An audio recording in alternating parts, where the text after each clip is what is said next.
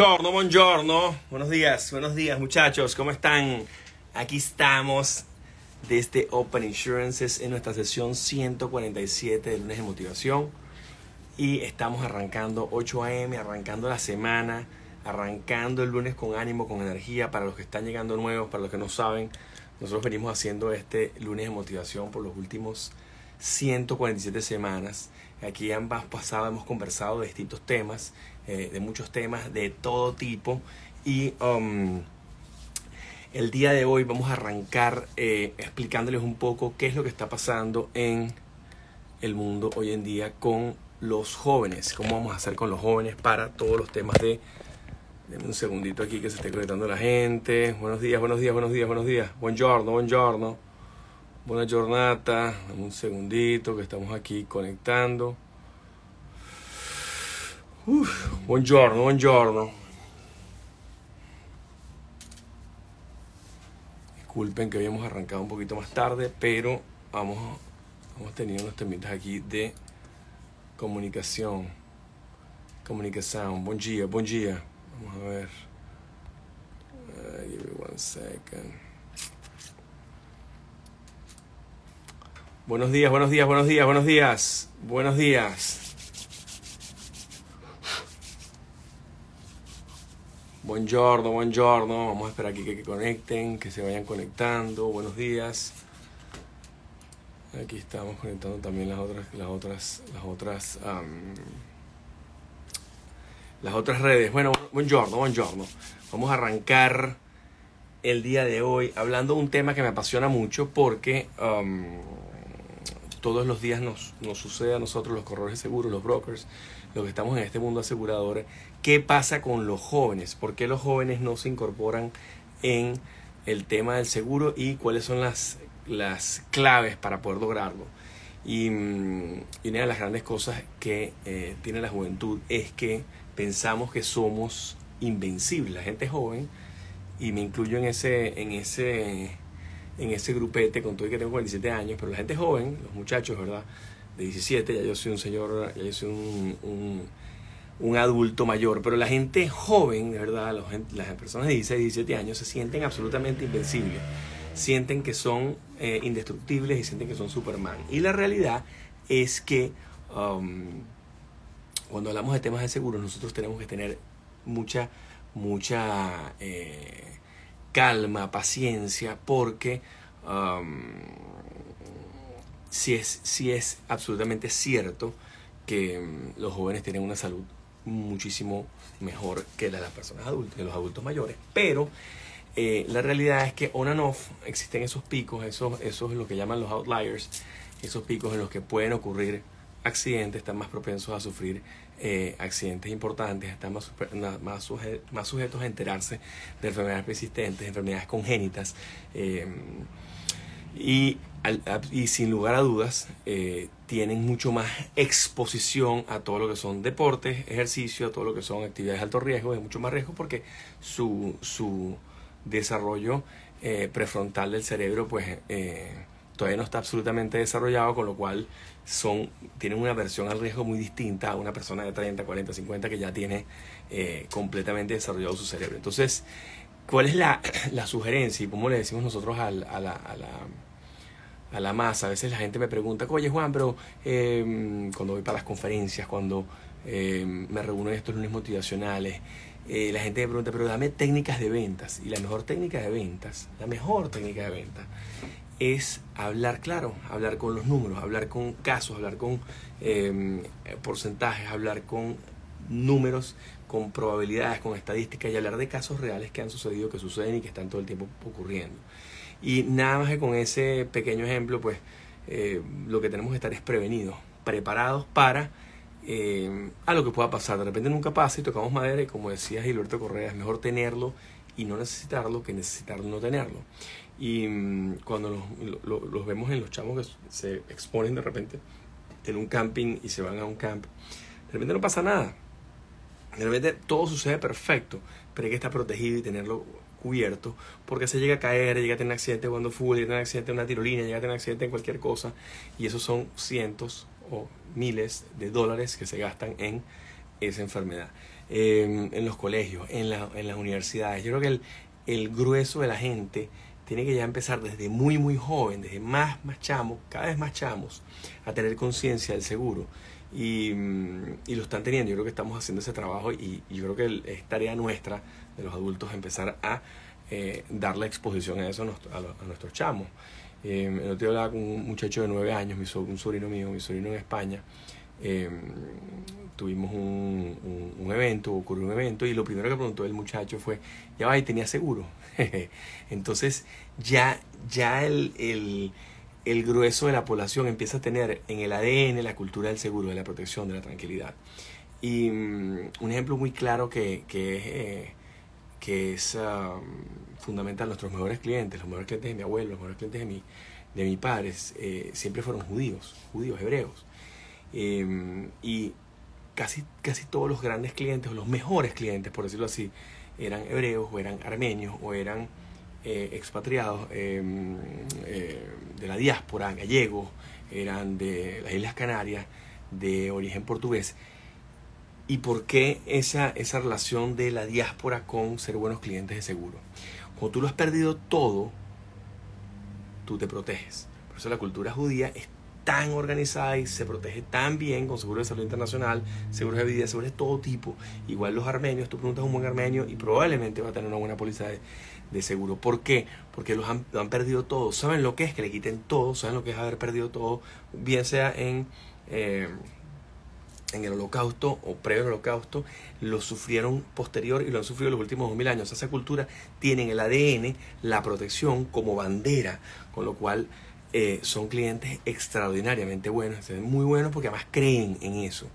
Y, y, no solamente los hebreos, cualquier persona que va a la diáspora empieza de cero y deja atrás todo un bagaje cultural, los que vinieron después de la, Guerra Civil Española para Venezuela y para los países de Latinoamérica, portugueses, italianos y españoles, alemanes, que vinieron después de la Segunda Guerra, que vinieron con la Guerra Civil, los españoles en ese caso, eh, venían y probablemente habían dejado todo. Y lo que crearon, lo que construyeron, quieren protegerlo. Lo que lo construyeron con las manos, lo construyeron con su esfuerzo, con su entereza, con su, con su, em, con su tarea diaria. Y eso que construyeron lo tienen y lo quieren cuidar al máximo. Entonces, desde muy jóvenes han estado expuestos porque muchos se vinieron a los 15, 16 años y desde muy jóvenes han estado expuestos a la protección. Entonces, una de las tareas que tenemos nosotros como corredores de seguros, nosotros como padres de familia, nosotros como empresarios, como directivos, como CEOs de empresas, todos los que me siguen aquí en buena manera son corredores de seguros, agentes, brokers, eh, real estate agents, de cualquier área, dueños de empresas, CEOs, amigos, compañeros, colegas, eh, compañeros de universidad, compañeros de colegio que estudiaron conmigo. Es nuestra tarea e irle inculcando y colocándole en el ADN a nuestros, a nuestros hijos y a nuestros nietos y a nuestros muchachos la cultura de la protección. Porque, si bien es cierto, mira, nosotros tenemos una fábrica que tuvimos 35 años asegurada, perfecta, eh, y nunca tuvo nada. Pero vino un día que se quemó absolutamente todo, todo, no quedó ni un ápice en esa fábrica. Y, gracias a Dios era una familia. Eh, de las Islas Canarias, que estaba muy bien protegida, que siempre creía en el seguro. Mira, creían tanto que al final, cuando tienen el, evento, una de las grandes preguntas que hacía uno de los, de los socios me decía, oye Juan, ¿será verdad esto? Eso que tú nos vendiste por tantos años, porque nosotros lo agarramos, no sé, hace como 15, 20 años, y ellos venían asegurados hace muchísimos años más. Este, y, ¿será cierto eso que ustedes tanto preguntan? ¿Será cierto eso que la, que la, que la, que la promesa del seguro se cumple y nosotros decimos, sí, sí, necesitamos contratar abogados. No, tú no tienes que contratar abogados, tranquilo, estás con un buen broker. Entonces, no solamente la cultura del seguro, sino además la cultura del corretaje de seguro, la cultura del broker, del asesor que te va a ayudar, el profesional, ese que está dedicado a esto de, de lleno, está dedicado a esto al 100%, como es el caso nuestro, ese que está dedicado a esto, es el que te va a ayudar a lograr un problema grave. Entonces, em, esa relación tan importante entre la diáspora, en el caso nuestro que, que, trabajamos mucho con diásporas de todas partes, la diáspora judía, la diáspora armenia, la diáspora canaria, la diáspora gallega, la diáspora africana, la diáspora de todas partes, las que se vino a las islas la que eh, vino de Brasil a Venezuela, la que vino de Chile a Venezuela, la que vino de Argentina a Venezuela, la que, hay, la que estaba moviéndose. Y hoy en día la que Venezuela expande por todo el planeta, porque ya estamos en 140 países hoy en día y son ya más de 8 millones de venezolanos que están fuera, eh, que somos una diáspora importante y dentro de unos años vamos a ser...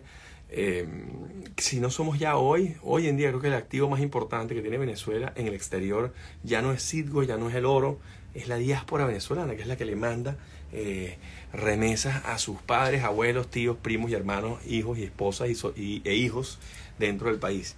Eh, y a futuro va a seguir siendo mucho más grande, porque ya son 8 millones de personas que no se olvidan de sus raíces, que no se olvidan de su uh, interés, que no se olvidan de su pasado, que no se olvidan de su gentilicio, que no se olvidan de, su, de sus orígenes y que tienen una responsabilidad importante porque dejaron allá Venezuela, España, eh, familiares, papás, mamás, tíos, abuelos, primos, hermanos, etc. Entonces, ese, ese, ese, esa relación entre la diáspora y la protección es clave. El que se va a la diáspora tiene que estar protegido. El que sale de su país dice, epa, lo poco que he construido, lo poco que voy a invertir, déjame protegerlo, déjame asegurarlo. Con lo cual, la, el tema de la cultura de la protección ya queda en tu ADN tuyo y de tus generaciones hacia abajo.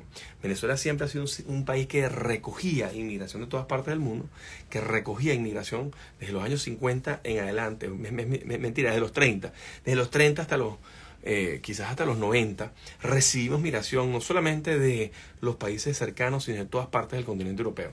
Sino, pero ahora, después de, los, después de los 90, después de que llegó el, el innombrable, pues empezó a existir lo que llamamos la diáspora venezolana que desafortunadamente em, ha crecido de manera exponencial por todas partes, motivos de circunstancias. Siempre hay algo que ocasiona una diáspora. Puede ser un problema religioso, como en los países del Medio Oriente, puede ser temas políticos, como es el caso nuestro, puede ser más sociales, puede ser más temas, temas em, de seguridad, como es el caso nuestro también. Nosotros tenemos temas políticos y seguridad muy, muy, muy colapsados, muy consternados, muy preocupados, muy difíciles, muy complejos.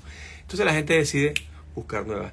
Esa búsqueda de nuevas de, nuevas, eh, nuevos horizontes, hace que te protejas, hace que tú estés todo el tiempo buscando protección. Y,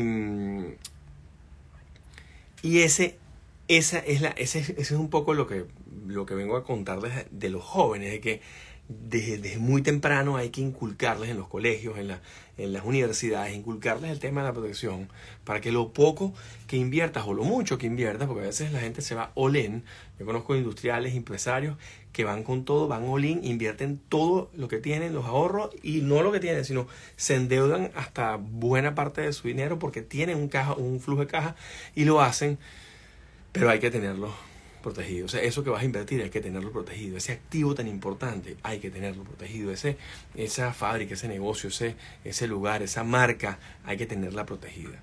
Y, y bueno, ese era un poco el día de hoy, eh, contarles que los jóvenes son el futuro, los jóvenes eh, son los que van a impulsar, si ustedes le empiezan a decir a los muchachos que está protegido, que está protegido, entonces empiezan a asegurar sus carros, los, los chamos son los que tienen más, más accidentes de vehículos sin lugar a dudas el mayor nivel eh, de accidentes de vehículos porque están empezando a manejar, eh, porque son más, como les decía, no tienen desarrollado el, el, prefrontal cortex, la, la, corteza prefrontal y la aversión al riesgo es mínima, con lo cual toman riesgos mucho más acelerados que lo que puede tomar un individuo de 30, 40 y 50 años. Adicionalmente, eh, juegan fútbol, juegan básquet, juegan voleibol, y lo juegan a todo trapo, a todo nivel. Sí, sí es verdad que son mucho más elásticos, mucho más la recuperación es mucho más rápida y, y sí es verdad que aguantan eh, muchísimo más que un individuo de 35, de 40, pero la realidad es que están a riesgo todo el tiempo. Entonces, proteger a nuestros jóvenes es una, eh, es una, es una tarea nuestra como adultos y em, enviar este mensaje cada vez a más y más jóvenes. Yo cada vez le digo más a los, a los padres, mire, ponlos en contacto con el tema del seguro, mándale mi curso esto es un corredor, yo se lo mando a todo chamo que me escribe, le mando gratis el curso esto es un corredor, para ver si se involucra en este mundo, porque la realidad es que en Latinoamérica, punto de que somos un continente avanzado en el tema de seguros, menos del 5% de la gente está asegurada. O sea, hay 95% pues, de personas que no tienen seguro de ningún tipo en Latinoamérica. Eso es, ah, eh, ¿cómo se llama? Eso es en promedio, ¿no? En Venezuela puede ser menos del 3% en, en Chile, que es el más avanzado, que tiene el 11%. Entonces eso es preocupante porque tú dices, wow, ¿qué pasa con que no estamos transmitiendo eh, la cultura. Y entonces a veces nos quejamos de que las primas son muy altas, pero claro, las primas son muy altas porque no hay suficiente gente asegurada. Con lo cual la ley de grandes números no aplica y entonces tienes que cobrar tarifas muy, muy altas. Entonces la, el mensaje es comparte esto, comparte el contenido, mándaselo a los muchachos, dale. Está todo el tiempo hablando de la protección, de la protección, de mira, si me ocurre algo, tengo un choque, tengo una protección, tengo un seguro. Si, si pasa algo en la casa, tengo una protección, tengo un seguro. Si eh, sucede algo en la salud de la casa, tengo el carnet, aquí está, entro con mi póliza. Y, y estamos todo el tiempo compartiendo esa información para que los chamos tengan el awareness y tengan ese ADN, la protección para el futuro, para cuando yo sea el empresario, tengan sus negocios asegurados, sus fábricas, su industria, su personal, su gente. ¿Por qué? Porque al final están en riesgo. Sesión 147, muchachos, 147. Estamos llegando pronto a los tres años consecutivos haciéndonos motivacional. Gracias por estar aquí, los que siempre se conectan con nosotros. Ánimo, denle con todo, compartan este contenido, denle, denle like, comenten si les gustó y compartan este contenido. Gracias.